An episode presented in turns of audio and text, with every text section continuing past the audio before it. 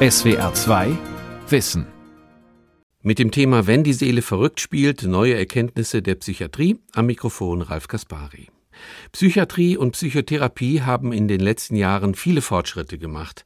Und so kann man heute besser beantworten, was ist eine Depression wirklich? Was sind Angststörungen? Was versteht man unter Schizophrenie? Und man kann auch beantworten, welche Therapie hilft am besten zum Beispiel gegen Sucht über diese Fortschritte hat der Psychiater und Buchautor Manfred Lütz ein Buch geschrieben, das in einer neuen Auflage erschienen ist. Titel Neue Irre. Ich habe mit Lütz darüber gesprochen. Meine erste Frage war, ob er im Rückblick auf die damalige Amtszeit von Donald Trump diesen Präsidenten für einen typischen Narzissten hält. Nein, das wird immer gesagt, ich halte das für eine Verharmlosung.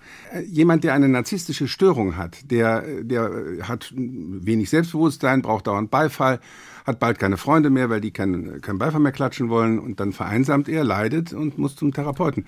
Äh, Trump leidet nicht, ja. Trump hat genügend Freunde, obwohl man selbst nicht gerne dazugehören würde. Und ich finde, es ist eine äh, Verharmlosung von sowas. Trump ist äh, ein zutiefst unmoralischer Mensch. Dem hat sein Vater sozusagen die Moral ausgetrieben. Das geht weitgehend. Der hat ihm klargemacht, das Wichtigste im Leben ist Erfolg, Geld und der Größte sein. Und dafür darf man jede Schweinerei machen. Und das macht er ja auch. Und, das, und da braucht man übrigens auch keine Psychoexperten für. Ich werde immer wieder interviewt zu, äh, zu Trump. Was ist da mit dem los? Einen Psychoexperten brauchen Sie, wenn jemand nach außen so den Biedermann gibt und so nett und freundlich ist und dahinter brodelt Pathologie. Dann brauchen Sie einen Fachmann, der Ihnen sagt, der erschlägt Sie gleich. Aber bei Trump ist das alles offen. Der ist ja völlig schamlos. Der erzählt das alles, ja. Was der Trump in einer Woche an Tweets raushaut, das hätte einem anderen Präsidenten das Amt gekostet. Aber bei dem hat die Öffentlichkeit auch schon so eine Art Hornhaut gekriegt. Das heißt, wir wissen das alle. Wir wissen, dass der völlig hemmungslos ist, dass der völlig egozentrisch ist, dass er ein Entertainer ist, aber eben kein Politiker. Gut, wie würden Sie einen typischen Narzissten beschreiben aus Ihrer Sicht?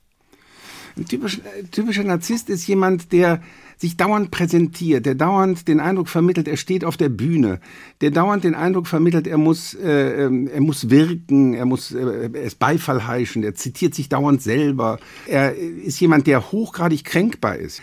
Ist das, Herr Lütz, äh, der, der Narzissmus, ich nehme das mal als Beispiel, ist das schon eine psychische Störung oder ist das nur ein Charakterfehler? Also ab wann wird das pathologisch? Also äh, das ist eine psychische Störung, das ist eine Persönlichkeitsstörung. Nach DSM-5, also nach diesem Klassifikationssystem der amerikanischen psychiatrischen Gesellschaft, muss man bestimmte Kriterien erfüllt haben, damit man diese Diagnose stellen kann. Natürlich kann man das Wort narzisstisch verwenden, auch in anderem Zusammenhang, aber so wie es heute verwendet wird, ist es eigentlich meistens, äh, wird es meistens als Schimpfwort verwendet und da bin ich sowieso gegen, dass man psychische Erkrankungen und äh, Worte für psychische Erkrankungen als Schimpfworte verwendet. Ich habe in meinem Krankenhaus in Köln, im Alexander Krankenhaus, den Ausdruck narzisstisch verboten. Also äh, ja, narzisstisch, narzisstisch ja. durfte keiner sagen, außer man hat die Kriterien des DSM-5. Dann kann man sagen, es ist eine narzisstische Störung. Aber in Wirklichkeit ist es so, dass wenn in Arztbriefen steht, der Patient hat narzisstische Anteile, war das wahrscheinlich ein Patient, der nervig war, ja, hm. der übers Essen gemeckert hat, aber zu Recht möglicherweise, der darüber zu, äh, zu Recht gemeckert hat, dass die Pflegekräfte vielleicht nicht nett genug zu ihm waren. Und dann kriegt er so einen mit, nach dem Motto, Patient hat narzisstische Anteile. Und Narzissmus, ähm, das kennen Sie vielleicht auch von Kollegen, ich weiß nicht, wie das unter Journalisten ist, man verwendet den Ausdruck, um andere Leute zu diskreditieren. Und das ist ein Missbrauch. Haben wir eine Inflation psychischer Störungen? Also ich, ich frage das deshalb, weil Sie haben die, dieses Buch angesprochen, in dem diese Störungen aufgenommen werden. Das wird ja jedes Jahr immer dicker. Also werden immer mehr psychische Dysfunktion pathologisiert als Krankheiten? Also diese Bücher werden nicht dicker, weil es mehr, äh, mehr psychische Störungen gibt, sondern die werden dicker, weil die Klassifikationssysteme komplizierter werden. Wir haben keine Zunahme an schweren psychischen Erkrankungen. Ich habe extra mit Kollegen gesprochen, auch jetzt in der Corona-Krise. Da ist das ja immer so üblich, dass äh, Journalisten, auch mich und andere, fragen, sagen Sie mal, haben wir eine Zunahme an psychischen Erkrankungen? Und das meinen die Journalisten ganz gut und nett, nach dem Motto, ähm, äh, das, äh, jetzt müssen wir mal was tun für die armen psychischen Erkrankungen an äh, Erkrankten, an die denkt ja keiner. Und dann wollen sie eigentlich eine Antwort haben, ja, sie haben zugenommen. Aber das ist äh, unwissenschaftlich. Das heißt, das müsste man erstmal untersuchen. Im Nachhinein kann man das untersuchen, das könnte ja sein. Aber die schweren psychischen Erkrankungen haben nicht zugenommen zunächst einmal. Schizophrenie hat nicht zugenommen, Demenz hat nicht zugenommen. Das sind ja die schweren psychischen Erkrankungen. Und ähm, die Belegung in den Psychiatrien ist sehr unterschiedlich gewesen in der Corona-Krise. Man hatte den Eindruck, am Anfang war es ein bisschen weniger, da hat man ja auch Betten freigelassen zum Teil und die Leute wollten nicht ins Krankenhaus gehen, weil sie Angst hatten, sich zu infizieren. Nachher gab es im Sommer dann so ein bisschen Überschwappen in einigen Psychiatrien, dass dann die schweren psychischen Krankheiten, äh, krank, die schwer psychisch Kranken, die lange nicht gekommen waren, dann das nachgeholt haben in gewisser Weise. Aber auch da kann man keine klare Zunahme feststellen. Und man muss das auch mal grundsätzlich sehen. Natürlich ist die Corona-Krise für alle Menschen eine Belastung. Das heißt, die Stimmung in der gesamten Gesellschaft geht runter. Wenn man eingeschlossen ist, geht es einem nicht gut. Das ist klar. Auch die Aggressionen können so ein bisschen steigen. Das ist klar. Aber das ist eine gesunde emotionale Reaktion auf eine schwierige Situation. Und die darf man nicht pathologisieren. Und auch psychisch Kranke reagieren natürlich darauf, wenn äh, man eingeschlossen ist und wenn, wenn so eine Situation besteht, bedrückt. Völlig klar. Ja. Äh, Meine Frage zielte nur dahin, wenn ich Sie kurz unterbrechen darf. Ja. Also nicht unbedingt um die, die Zahl von Depressivkranken, sondern um die Anzahl der Krankheiten, die aufgenommen werden. Also ADHS steht da drin in diesem Buch mittlerweile, Narzissmus steht drin. Das meinte ich eigentlich mit Inflation, dass es immer mehr Krankheitsbilder und Krankheiten gibt. Also ich habe ja eben schon gesagt, man differenziert mehr und äh, ich habe ja dieses Buch Neue Irre, wir behandeln die Falschen jetzt geschrieben, äh, um äh, da sozusagen auch auf den neuesten Stand nochmal darzustellen. Auf 200 Seiten alle Psychodiagnosen, alle Psychotherapieformen auf dem heutigen Stand der Forschung. Ich habe das von führenden deutschen Forschern lesen lassen, aber auch von meinem Metzger, damit es allgemeinverständlich bleibt. Und da war einer der Gründe, dass es eben tatsächlich, wie Sie gerade sagen, einige neue Erkrankungen gibt, die man da aufnehmen muss. Zum Beispiel äh, ADHS bei mhm. Erwachsenen. Das ja. war früher eine, eine, bei Kinder- und Jugendpsychiater, die kannten das. Wir Erwachsenenpsychiater hatten da ehrlich gesagt keine Ahnung von. Und jetzt ist ja eigentlich klar, dass jemand, der ADHS, also das äh, Aufmerksamkeitsdefizits- und äh, Hyperaktivitätssyndrom, in der Jugend und Kindheit hatten, dass sie das möglicherweise auch im Erwachsenenalter haben und dass man möglicherweise ähnliche Therapieformen dann auch im Erwachsenenalter macht. Ich habe das bei einigen Patienten sehr eindrucksvoll erlebt und da muss man dann die Öffentlichkeit auch aufklären, dass es das eben auch im Erwachsenenalter gibt und dass man dagegen etwas tun kann. Aber dass die psychischen, die Zahl der Diagnosen jetzt massiv zugenommen hat, das kann man so nicht sagen. Mhm. Warum haben Sie das Buch geschrieben, Neue Irre? Ich finde, ähm, die Leute haben über alle möglichen Sachen viel Ahnung, über Bienen, über Bäume. Man interessiert sich für die Psyche der Bäume, ja. Also der Herr Wohleben, ich habe den mal kennengelernt, ist ja ein netter Kerl, ja. Und die Leute finden die Bücher super, ja, dass die Bäume sozusagen quasi miteinander reden und so. Das ist ja ganz schön. Aber ich finde Menschen viel interessanter wie Bäume. Also Bäume sind für mich immer so hölzern, sag ich mal, ja. Und äh, Menschen sind viel lebendiger und viel interessanter. Und man hat aber nach wie vor mittelalterliche Vorstellungen über die Psyche des äh, psychisch kranken Nachbarn. Dabei werden ein Drittel der Deutschen irgendwann im Leben mal psychisch krank und die zwei Drittel anderen Deutschen haben irgendwelche Angehörige, die psychisch krank sind. Ich, ich gehe mal davon aus, jeder und jede, die uns jetzt zuhören, hat irgendeinen psychisch kranken Angehörigen. Ich bin viel interviewt worden zu psychischen Krankheiten von Journalisten. Ich habe jedem Journalisten auf den Kopf zugesagt, sage ich Ihnen jetzt auch, Sie brauchen das nicht zu beantworten. äh, Sie haben auch einen psychisch kranken Angehörigen, ja? Sie haben einen Großvater, der Demenz geworden ist, einen Onkel, der Alkoholiker war, eine Nichte, die magersüchtig war. Jeder hat das und es gehört einfach zur Allgemeinbildung, dass man das weiß, was das ist.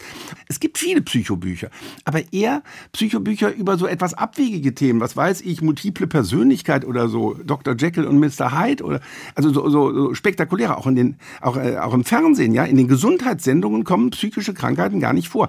Depression mal höchstens noch oder dann schon so ein unseriöser Begriff wie Burnout zum Beispiel, aber über Schizophrenie beispielsweise, das finden Sie fast nicht. Dabei sind eine Million deutsche Schizophren. Jeder kennt irgendeinen Schizophren äh, und merkt das aber nicht, weil ein Drittel der Schizophrenen werden völlig gesund. Ja? Und da sollte man wenigstens wissen, was ist das? Was kann man machen? Die meisten psychischen Krankheiten sind heilbar. Das heißt, ich finde, man braucht Allgemeinbildung. Eigentlich in der Schule müsste man das schon kennen. Und die Leute sagen sich dann häufig, das kann ich ja immer noch mal äh, äh lesen, wenn äh, wenn es soweit ist. Dann kann man es eben nicht lesen. Aber, aber das Interessante, Herr Lütz, ist, ich dachte immer, wir leben in einer durch und durch psychologisierten Gesellschaft. Ja. Und wir ja. reden doch permanent über die Psyche, ja, über, über Burnout, über Depression, über Sigmund Freud, über den Ödipus-Komplex. Wir haben tausende von psychischen Ratgebern. Ja, ja. Hat das alles nichts gefruchtet? Nee, das hat überhaupt nichts gefruchtet, weil es eben nicht über psychische Krankheiten geht. Es geht so pseudopsychologisch, ja. Hm. Also ich werde ja auch viel interviewt zu irgendwelchen Sachen und bei vielen Interviews sage ich, dann geht es darum, was weiß ich, was soll man jetzt äh, tun, wenn, äh, wenn, wenn, wenn die Kinder stressig werden oder was soll man tun, wenn, äh, wenn die dunkle Jahreszeit kommt oder irgend so etwas. Da kann man eigentlich Ratschläge geben, die meine Kioskverkäuferin auch geben würde. So Lebenserfahrungsratschläge. Und die sind nicht falsch, die Ratschläge, die sind ja richtig. Aber äh, die Leute gehen immer davon aus, dass wir Psychos mehr Lebenserfahrung haben als andere Leute. Und es gibt dann viele stolze Psychotherapeuten, die solche Fragen dann auch ganz stolz äh, beantworten. Und ich finde immer wichtig, wir Experten müssen sagen, wo haben wir denn Expertise? Zum Beispiel bei Burnout, ja, ich, da wurde ich mal von, von einem äh, Journalisten einer großen öffentlich-rechtlichen Rundfunkanstalt in Köln, ich nenne jetzt mal keinen Namen, angerufen und der wollte eine Sendung über Burnout machen. Und da war ich irgendwie gut drauf an dem Tag und habe gesagt, hören Sie mal, Burnout gibt es doch gar nicht. Dann hörte ich erstmal nichts mehr am Telefon. Dann fragte der, bin ich hier wirklich verbunden mit Dr. Lütz, Chef des Alexianer Krankenhauses in Köln? Habe ich gesagt, ja, klar sind Sie verbunden, aber in der ECD-10, in der internationalen Klassifikation psychischer Störungen, ist Burnout als Krankheit gar nicht vorgesehen. Das ist eine Z-Kategorie, sowas ähnliches wie Falschparken. Und dann hörte ich wieder nichts und dann sagte der, ja, aber habe recherchiert. Die Leute seien doch heute rund um die Uhr erreichbar, durch Handys, durch E-Mails und so weiter. Dann habe ich gesagt, hören Sie mal, im 30-jährigen Krieg waren die Leute rund um die Uhr durch die Schweden erreichbar. Das war viel unangenehmer. Ja? Im 19. Jahrhundert gab es ähm, zwölf Stunden Arbeit unter Tage, ohne Urlaub. Wir müssen mal auf dem Teppich bleiben. Natürlich kann die Arbeit Menschen krank machen. Und das muss man sehr ernst nehmen. Und wenn jemand zu mir kommt und sagt, ich habe einen Burnout, dann mache ich mich da nie lustig drüber, aber das ist für mich eine Aufforderung, eine richtige Diagnose zu stellen. Das Problem bei dem Burnout-Begriff ist, unter diesem Begriff laufen einerseits äh, richtige Depressionen und die kann man behandeln. Depressionen sind heilbar, das beschreibe ich in dem Buch auch. Das, das ist auch wichtig, dass die äh, Öffentlichkeit das weiß. Viele Leute schleppen sich monatelang hin und gehen zum Geistheiler irgendwo. Dabei könnte man sie mit antidepressiven Medikamenten und einer guten Psychotherapie gut behandeln. Aber zweitens gehören dann zu äh, Burnout auch reine Befindlichkeitsstörungen, die gar keinen Krankheitswert haben. Lesen Sie selbst mal einen Artikel über Burnout in irgendeiner Illustrierten. Sie haben anschließend den Eindruck, der Autor versteht mich. Ja, also ja, ja, geschlafen verstehe, in letzter verstehe, Zeit. was Sie meinen. Ja, ja. Nicht mehr konzentriert ist so ein so. Passepartout-Begriff geworden für genau. Befindlichkeitsstörungen. Genau, Befindlichkeitsstörungen. Also irgendwie ist, geht einem nicht gut. Man ist nicht mehr so konzentriert. Das, ist, das stimmt ja auch, ja. Aber es ist keine Krankheit. Ja, schon ja? klar. Und, Herr, Herr Lütz, und, und dann gibt es, nur um das ja. noch zu sagen, dann gibt es die dritte Gruppe. Das sind existenzielle Krisen. Wenn eine Frau plötzlich von ihrem Mann verlassen worden ist, mhm. ist die tief erschüttert und das ist schlimmer als eine schwere Depression. Aber das ist eben keine Krankheit. Sie haben eben gesagt, Sie hätten das Buch Ihrem Metzger vorgelegt. Hat er das verstanden? Fand er das gut? Und warum haben Sie das getan? Ja, weil ich äh, finde, dass ähm, äh, wir äh, Deutschen immer so die Vorstellung haben, Experten müssen immer mit Fremdworten äh, einen Eindruck schinden sozusagen. Und äh, viele Psychobücher sind dann auch entsprechend, dann kommen irgendwelche äh, Fremdworte vor. Und ich bin der Auffassung, alles, was Metzger nicht verstehen, ist nicht wichtig im Leben. Metzger sind gescheite Leute, ja, gescheite Leute, aber die können sie nicht mit irgendwelchen Fremdworten begeistern. Das muss allgemeinverständlich sein. Und ich hatte den Ehrgeiz bei dem Buch tatsächlich mit so einem Buch Neue Irre, wir behandeln die Falschen, tatsächlich ein bisschen lustig ist das auch, ich habe das ja auch im Kabarett gemacht, eine breite Öffentlichkeit zu erreichen, dass jemand sich sagt, also äh, das ist, was weiß ich, ein alerter Manager, der nie so ein Psychobuch in die Hand nehmen würde, das liest, weil er gehört hat, das ist ein Bestseller, ist auch unterhaltsam und ist allgemeinverständlich und anschließend zum ersten Mal seinen schizophrenen Vetter anruft, weil er festgestellt hat, der ist gar nicht so verrückt, wie ich eigentlich gedacht habe. Also das ist für mich sozusagen ein Qualitätsmerkmal, dass äh, mein Metzger und das, was, was unverständlich war in dem Buch, habe ich dann auch geändert. Also ich finde, man kann Sachen, die wichtigen Dinge im Leben allgemein verständlich darstellen. Natürlich braucht man für Fachdiskussionen auch Fachbegriffe. Das ist völlig in Ordnung. Aber was an der Fachdebatte dann relevant ist, das muss man auch in normalem Deutsch sagen können. Klammer auf, um keinen Beruf zu diffamieren. Sie hätten es auch dem Dachdecker oder dem Fliesenleger vorlegen können. Ja, ich habe so. mein, mein vorletztes Buch habe ich meinem Friseur vorgelegt. Okay, also sehr schön. Ja, das also, ist ein Ausgleich. Ja, Fliesenleger vielleicht nicht, weil Fliesenleger reden ja mit den Fliesen nicht oder wenn sie mit den Fliesen reden, dann sind sie eher Kunden von mir. Also äh, äh, die, äh, also ein Metzger oder Taxifahrer oder Friseure, die reden ja mit Leuten und haben Erfahrung, Lebenserfahrung mit Leuten. Und, äh, und da finde ich dann wichtig, dass, äh, dass man, also zum Beispiel äh, mit Taxifahrern unterhalte ich mich immer sehr gerne. Die sind ja quasi Psychotherapeuten ohne Krankenschein. Stimmt. Der Fliesenleger, der mit seinen Fliesen spricht, Herr Lütz, was wäre das für eine Störung? Naja, also entweder er ist sehr autistisch oder wenn, wenn, wenn die Fliesen tatsächlich was sagen, dann, ähm, äh, dann wäre es möglicherweise, hätte Halluzination und, äh, und äh, hätte möglicherweise eine Schizophrenie. Das weiß ich nicht genau. Äh, ich habe auch lustige Geschichten in dem Buch geschrieben. Wir hatten zu, die Leute denken ja immer, in der Psychiatrie muss es immer traurig zugehen. Das ist aber ein Irrtum, ja. Und wenn wir da immer mit äh, Leichenbitamine rumlaufen, dann haben die psychisch Kranken auch nichts von. Natürlich mache ich mich nicht lustig über psychisch Kranke und man muss da sehr sensibel sein. Das ist, ist natürlich klar. Aber sie erleben auch Sachen. Ich hatte, als ich jung junger Assistenzarzt war, ähm, da hatten wir äh, so, einen, so, einen, äh, so einen schizophrenen Patienten, der sah immer so ein kleines Männchen mit so einem Glaskopf und ganz vielen Rädchen drin, aus den Tiefen der Eifel, so ein Rheinländer. Was war da drin in dem Kopf? So kleine Rädchen, also da Also war so ein? Glaskopf und Also kleine so Zahn- Rädchen, die drehten Zahnräder sich. oder wie? Wie? So Zahnräder. Zahnräder. Die drehten sich alle. Was? Und, Ja. ähm, und dann sagt er immer, und Herr Doktor, wenn ich es krieg, ich schlage kaputt. Ich schlage kaputt. Ja. Und äh, bei der Visite fragte der Chef dann immer, wo ist das Männchen denn jetzt?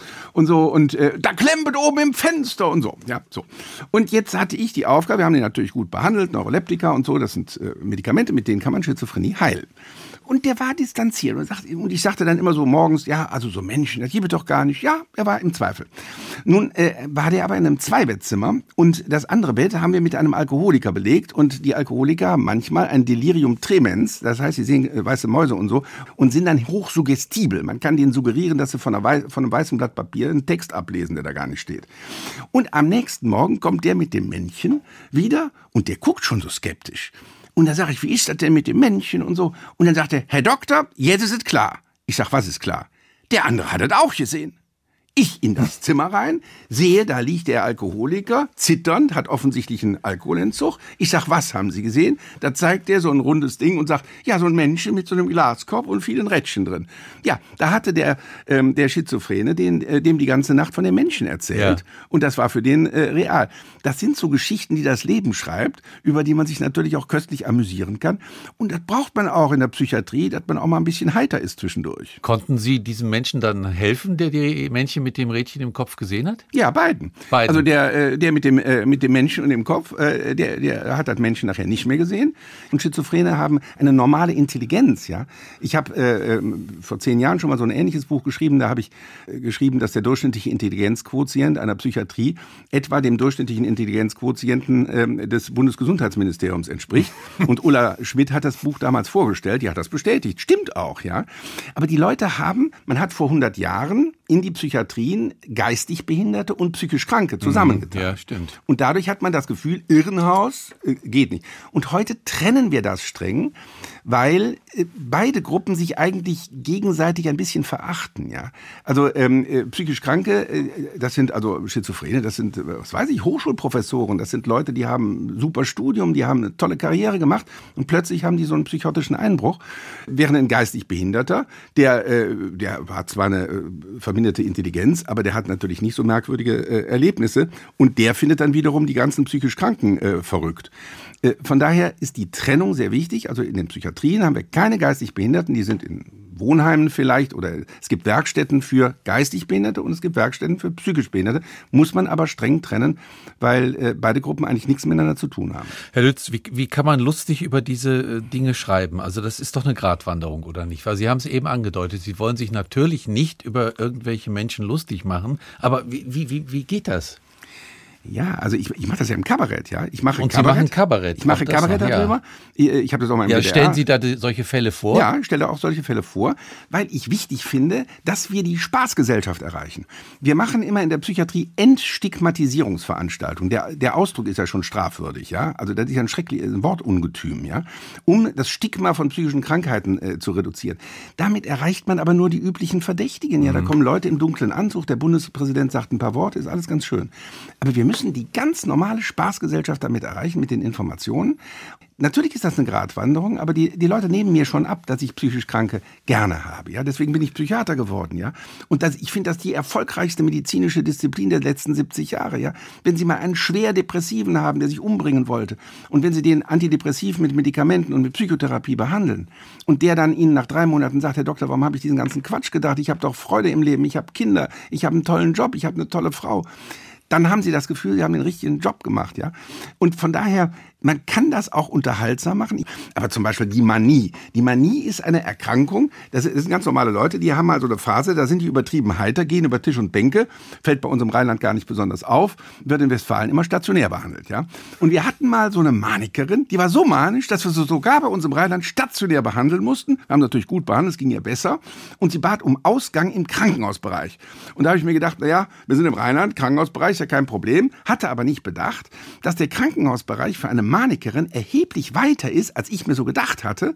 Und nach etwa einer halben Stunde kam ein Anruf aus der örtlichen Bundeswehrkaserne, der wachhabende Offizier mit den Nerven völlig am Ende und sagte, hier sei eine entlaufene Patientin von uns. Entlaufen. Sie tanze zurzeit auf dem Tisch des Wachhabenden, ob ich nicht ein paar Wärter, also Wärter holen äh, könne, äh, um die Patientin in die Anstalt zu verbringen. Anstalt, damit meinte der uns verbringen, Bundeswehrdeutsch. Ich habe mir daraufhin den Scherz erlaubt, die zartest gebaute Schwesternschülerin, 1,50, 40 Kilo, zur Bundeswehr zu schicken. Die hat die Patientin bei der Hand genommen, wieder zu uns zurückgebracht. Die Patientin hat den Ausflug außerordentlich genossen. Die Bundeswehr war mit den Nerven am Ende. Und jetzt müssen Sie sich mal vorstellen, 600 bis an die Zähne bewaffnete Männer und eine unbewaffnete Patientin von mir. Seitdem glaube ich nicht mehr an die Verteidigungsfähigkeit der Bundesrepublik Deutschland. Äh, und das erzähle ich dann auch immer so. Das war übrigens eine tolle, sehr liebenswürdige Patientin, an die ich mich noch gut erinnern kann. Aber Manie ist eben auch, und das sage ich dann immer danach, auch was Tragisches, ja. Die Leute sind übertrieben heiter, die ruinieren ihr Leben. Die gehen fremd, die äh, kaufen sich Sachen, die sie sich nicht äh, leisten können, die ruinieren ihren Beruf. Es ist alles ganz furchtbar. Viele Richter erkennen das dann gar nicht genau und sagen, der ist doch heiter gestimmt und so und hält sich gar nicht für krank. Aber danach, nach der Phase, sind die völlig verzweifelt und stehen vor den Scherben äh, ihrer Erkrankung. Das heißt, man darf sich dann zum Beispiel über Manikern, die lustig sein können, auch nicht lustig machen. Und das ist tatsächlich, wie Sie sagen, eine Gratwanderung. Die erinnern sich danach äh, und würden dann sagen, Herr Doktor, Sie haben da über mich blöde Witze gemacht. Das ist mir jetzt im Nachhinein sehr peinlich. Das darf man nicht machen. Genau, hier. Aber mit einem Maniker müssen Sie auch ein bisschen locker reden. Wenn Sie mit dem immer bitter ernst reden, dann redet der, der nicht mehr mit Ihnen. Sie kennen den Film Einer flog übers Kuckucksnest mit ja. Jack Nicholson, also der in einer psychiatrischen Anstalt sitzt. Der Film ist aus den 70ern. Er ist total düster. Er bedient alle Klischees über die Psychiatrie, also fiese Ärzte, äh, Wärter mit riesigen Muskeln, nur Intrigen und die Leute werden weggesperrt. Und ich glaube, diesem Jack Nicholson wird ein Teil des Gehirns wegoperiert. Lobotomie hieß das, glaube ich, damals. Ne? Ja. Das ist heute alles Quatsch. Ja, und äh, im Grunde habe ich gegen diesen Film dieses Buch geschrieben, wenn Sie so wollen. Also das ist das große Problem. Ach so, ja? okay. Aha. Das ist das große Problem. Ich habe den Film gesehen, filmisch ist der toll. Toll, ja. ja Aber das Klischee, was von, da produziert Von Kubrick, ne? Ja, das Klischee, was da produziert wird, ist katastrophal. Und ich glaube, dass dieser Film zu ganz vielen Todesfällen geführt hat. Ja? Warum? Wenn, wenn der Familienvater mit fünf Kindern hier in Köln auf der, Ko äh, auf, auf der Zoobrücke äh, steht und springen will, weil er schwer depressiv ist, und wenn der den Film Einer flog über das Kuckucksnest gesehen hat, dann springt er. Dann sagt er, das will ich nicht, ja, Lobotomie und festgeschnallt werden, alles furchtbar, ja. Wenn er mein Buch gelesen hat, glaube ich, dann weiß er, äh, die durchschnittliche Liegezeit in der Psychiatrie sind drei, Mon äh, drei Wochen. Drei Wochen ist die durchschnittliche Liegezeit in der Psychiatrie in Deutschland. Die meisten psychischen Krankheiten sind heilbar. Depressionen sind heilbar. Das muss man den Leuten auch mal sagen, ja.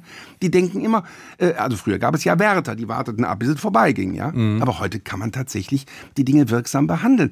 Da möchte ich, dass eigentlich jeder Deutsche, 83 Millionen Deutsche, müssen das eigentlich wissen. Die müssen wissen, was ist eine Depression, was ist eine Schizophrenie, wie erkenne ich Demenz, was ist eine Borderline-Störung, ja. Das viele junge Leute äh, die Borderline-Störungen haben, die Eltern sind völlig überrascht. Wie geht man mit Sucht um? Wo ist die Grenze zwischen, zwischen viel Trinken und Sucht? Wo ist die Grenze?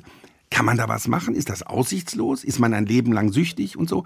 Also all diese Dinge möglichst knapp darzustellen und möglichst auch ein bisschen locker darzustellen, das finde ich, kann Menschenleben retten. Also es geht mir wirklich, wirklich darum, dass man Menschen hilft, wissen Sie, wenn Sie als Psychiater erlebt haben, wie jemand sechs Monate lang mit einer schweren Depression sich hingeschleppt hat, morgens nicht mehr rausgekommen ist, dann die guten Ratschläge bekommen hat, fahren Sie doch mal in Urlaub, ist für einen schwer depressiven, schrecklichen Urlaub, allen anderen geht's gut, ihm geht's nur schlecht, der, der dann irgendwie Kügelchen äh, geschluckt hat, die überhaupt wirkungslos waren und so und irgendwelche Naturprodukte oder so oder, oder äh, Vitamine. Und dann nach sechs Monaten kommt er in Behandlung. Sie geben ihm ein wirksames antidepressives Medikament. Sie machen Verhaltenstherapie mit dem und nach drei Monaten ist er gesund. Gesund. Mhm. Komplett äh, wieder einsatzfähig. Dann überlegen Sie, jeder Tag mit einer Depression ist die Hölle manchmal. Schrecklich. Und Sie können das verhindern durch Aufklärung. Sie deuten ja auch an, es gibt neue, gibt es neue Therapiemöglichkeiten? Ja, es gibt auch neue, äh, neue Therapieformen, es gibt neue, gibt äh, auch neue Psychotherapieformen, wobei alle Therapieformen eigentlich nicht mehr so, wie die Leute immer denken, dass die Psychoanalyse die klassische äh, äh Therapieform ist. Im Frühjahr habe ich mich mit dem berühmtesten Psychotherapeuten der Welt, ein Psychoanalytiker, äh, Otto Kernberg getroffen in New York kurz vor dem Lockdown. Der ist ja äh, uralt, wenn ich frage. Uralt, ne? 92 Jahre alt, weil ich einfach mal wissen wollte, was sind dessen Erfahrungen, was hält der, wie Sie eben gefragt haben, was ist gute Psychotherapie, wo woran woran erkenne ich die? Der hat 65 Jahre Psychotherapie gemacht. Der macht jetzt noch einen 60-Stunden-Tag mit 92 Jahren Psychotherapie. Ja, der ist, der ist fitter wie Sie und ich zusammen, joggt noch durch den Central Park. Und mit dem habe ich dann auch über den Sinn des Lebens gesprochen. Was ist das Geheimnis einer glücklichen Partnerschaft? Dann hat er mich auf die Gottesfrage angesprochen. Ein wahnsinnig spannender Mensch. Aber da einfach mal äh, rauszukriegen, was ist in der Praxis wirksame Psychotherapie? Das ist ja auch eine wahnsinnig spannende Frage und da ist ja jeder auch so ein bisschen anderer Meinung. Und da äh, sozusagen aus einer 92-jährigen Lebenserfahrung eines jüdischen äh, Therapeuten, der als Jude in Wien geboren ist, der noch mit zehn Jahren, das hat er zum ersten Mal öffentlich mir da erzählt, dabei stehen musste, wie seine, seine Mutter von einem SA-Mann in, äh, in Wien gezwungen wurde, das Trottoir zu putzen. Schrecklich, furchtbare Situation, ja. Und so jemand, der so menschenliebend ist, der, der begeistert ist von Patienten und, und von der Hilfe für Patienten, das ist sozusagen dann nochmal die, äh, die, das praktische, äh, das mhm. praktische, die praktische aber, Ergänzung dieses neuen Irrwurfs. Aber Sie hatten ja gesagt, die herkömmliche Psychoanalyse ist heute gar nicht mehr ja. so aktuell, sondern es gibt ganz verschiedene Formen. Wahrscheinlich auch setzt man mehr auf Verhaltenstherapie. Ja. Ja, man ja? setzt mehr auf Verhaltenstherapie, Verhaltenstherapie äh, und das sagt auch Otto Kernberg, der selbst Psychoanalytiker ist, der war Präsident der Internationalen Psychoanalytischen Vereinigung. Der sagt für so bestimmte, für, für so normale psychische Erkrankungen ist eigentlich Verhaltenstherapie sehr wirksam. Da gibt es auch die meisten Wirksamkeitsstudien, wissenschaftliche Wirksamkeitsstudien. Die klassische Psychoanalyse ist, das klingt fast etwas ironisch, eigentlich nur für Gesunde geeignet. Also wenn, wenn, wenn, jemand wirklich gesund ist und wirklich auch eine gewisse Stabilität hat, ja. dann ist es manchmal ganz interessant, ich habe auch so eine Selbstanalyse gemacht, sich mal kennen kennenzulernen, wie man reagiert, wie, wie die frühe Kindheit vielleicht das Leben auch noch prägt oder manchmal auch in Sackgassen führt. Das kann man dann machen, das kann auch ganz interessant sein. Aber wenn Sie wirklich eine sehr schwere Störung haben oder wenn Sie eine, äh, nur ein sehr isoliertes Symptom haben, zum Beispiel wenn Sie nicht auf hohe Gebäude gehen können, dann machen Sie viel besser Verhaltenstherapie. Da machen Sie ein paar äh, äh, sozusagen Expositionstherapien und dann, dann ist das Symptom weg. Was würden Sie sagen, Herr Lütz, auch wenn das jetzt eine sehr weite Frage ist? Was haben Sie von Ihren Patienten lernen können? Ach, wahnsinnig viel. Aufstehen. Also äh, aufstehen tatsächlich, äh, sich nicht äh, runterziehen lassen, nicht, äh, nicht resignieren. Also als junger Assistenzarzt fand ich immer die äh, Alkoholiker, die zum 40. Mal zur Entgiftung kamen, habe ich gedacht, die können gar nichts, ja, die haben es überhaupt nicht geschafft. Das ist das Letzte, ja. Hm. Aber je mehr Erfahrung ich in der Psychiatrie gesammelt habe, desto mehr beeindruckten mich diese Menschen, die ja nicht nur 40 Mal rückfällig geworden sind, sondern 40 Mal wieder aufgestanden sind. Und das sind manchmal auch rührende Menschen. Und, äh, und wenn man als, äh, als Arzt immer fragt, hören Sie mal, warum sind Sie rückfällig geworden? Dann sagen manche Patienten, ach, wissen Sie ja, ähm, äh, wissen Sie, Herr Doktor, aus dem und dem Grund, ich bin halt Alkoholiker. Das ist eine langweilige Frage. Äh, und ich habe die Patienten äh, das nicht gefragt. Weil das war ja sowieso klar. Sie waren ja Alkoholiker, das wusste man ja. Sondern ich habe gefragt, wie haben Sie das, äh, wie, wie ist Ihnen gelungen, den Rückfall zu beenden? Und dann sagten äh, die Patienten mir häufig, ach wissen Sie, Herr Doktor, die Flasche war leer. Weil die dachten, ich, ich tue immer so eine äh, resignative Frage stellen. Und dann, dann habe ich gesagt, wenn einer von uns beiden weiß, wo er eine neue kriegt, dann sind Sie das. Warum haben Sie sich nicht eine neue Flasche geholt? Und dann haben sie gesagt, wissen Sie, Herr Doktor, ich habe an meine Frau gedacht, ich habe an meine Kinder gedacht. Ich will nicht mehr trinken. Und dann haben sie manchmal als Therapeut fast Tränen in den Augen, hm. wenn sie sehen, mit welcher unglaublichen Dynamik die wieder aufstehen. Verstehe ich gut. Herr Lütz, ich bedanke mich ganz herzlich für das Gespräch. Es war sehr interessant. Ich wünsche dem Buch noch viele Leser, weil, wie gesagt, ich glaube auch, dass Aufklärung dringend äh, Not tut. Alles Gute, Herr Kaspari. Das war die SWR2 Aula heute mit dem Thema Wenn die Seele verrückt spielte, neue Erkenntnisse der Psychiatrie. Ich habe gesprochen mit dem Buchautor und Psychiater Manfred Lütz über sein Buch Neue Irre, das jetzt in einer neuen Auflage erschienen ist. SWR2 Wissen. Manuskripte und weiterführende Informationen zu unserem Podcast und den einzelnen Folgen gibt es unter swr2wissen.de.